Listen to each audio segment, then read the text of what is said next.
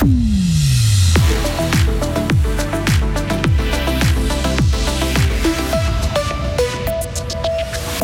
L'école inclusive, c'est une belle idée, mais qui n'est pas toujours évidente à réaliser.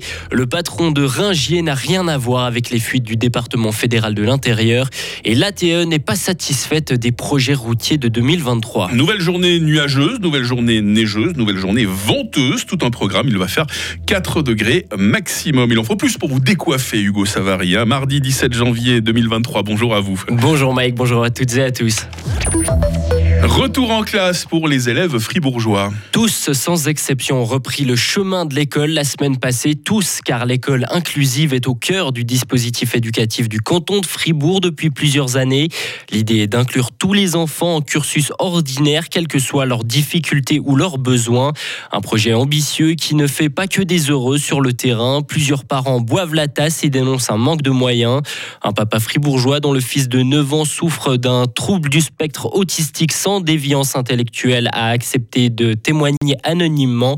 Le parcours scolaire de son fils est jusqu'ici chaotique. Ce qui revient souvent, c'est que l'enfant est dans un milieu qui ne correspond pas à son fonctionnement. Donc, ce qui se passe, c'est qu'il se sent finalement mis de côté, ça, ça engendre une espèce d'exclusion et de, on va dire, déprime de l'enfant. Du coup, euh, ça débouche sur le fait qu'il a plus envie d'aller à l'école. Mais c'est vraiment le fait qu'on euh, ne tient pas assez compte de sa façon de fonctionner. Et on, le fait trop on essaie trop de les faire correspondre ou de les rendre euh, identiques à des enfants sans problème finalement, sans, sans difficulté. Inclure tous les élèves dans une école ordinaire est un défi, avoue le canton de Fribourg, mais il assure mettre en œuvre tous les moyens nécessaires. Stéphane Noël est le chef de service de l'enseignement spécialisé. On essaye de trouver la meilleure solution. Par contre, si on prend des exemples type élève avec un trouble du spectre de l'autisme, on voit que de donner une nouvelle euh, solution à la situation qui n'est plus idéale, euh, on n'est pas sûr de la solution que ça soit la bonne. Il est très compliqué parfois d'avoir la bonne solution parce que l'enfant évolue et l'école doit se réadapter quotidiennement. Et parfois, avec toutes les solutions qu'on a à disposition, eh bien, on est quand même complètement démunis et les professionnels sont démunis. Notre éclairage ce matin sera consacré à cette thématique de l'école inclusive. Vous entendrez l'inquiétude de parents et enseignants d'ici une trentaine de minutes. Le Conseil d'État fribourgeois a revu la taille de l'agglomération de Fribourg à la baisse. 22 communes la composeront, mais pas celle du Giblou, de Pré ou encore du Mouret.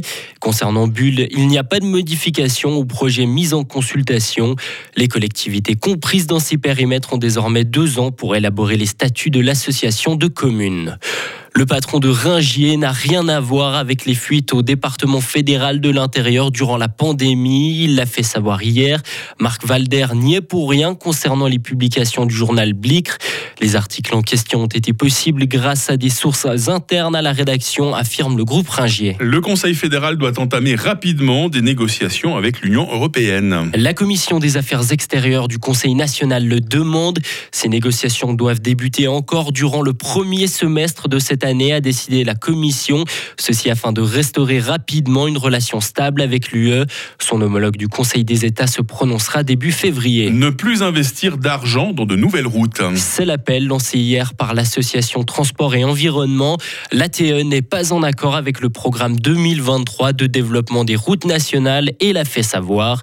La construction de cinq nouveaux tronçons est prévue en Suisse alémanique alors qu'il faudrait plutôt investir dans le train et le vélo selon l'ATE. Écoutez Isabelle Pasquier-Eichenberger, vice-présidente de l'association. Face à l'urgence euh, climatique, on doit réfléchir à tous nos investissements et aller vers des projets, des infrastructures qui permettent plutôt de réduire les émissions de gaz à effet de serre que de les augmenter.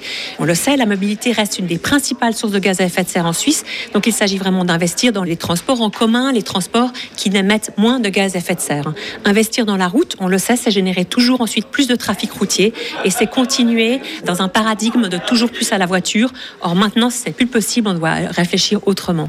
L'ATE souligne que l'arrêt de l'extension du réseau routier permet aussi de sauver des terres agricoles et que l'argent économisé pourra ainsi servir à mieux entretenir les routes actuelles. Pékin et Washington vont s'entretenir à Zurich. Les plus hauts responsables économiques des deux premières puissances mondiales doivent se rencontrer ce mercredi. Il s'agira de la première rencontre physique entre ces deux ministres.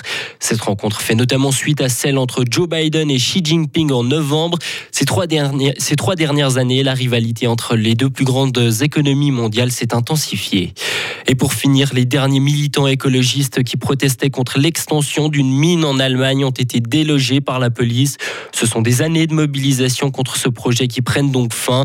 Une vaste opération de police durait depuis mercredi dernier. Le village de Lützerath, à l'ouest de l'Allemagne, est devenu un symbole de la résistance aux combustibles fossiles. Hugo Savary, toute l'actualité sur Radio Fribourg. Le prochain rendez-vous, c'est à 7h30. Retrouvez toute l'info sur frappe et frappe.ch.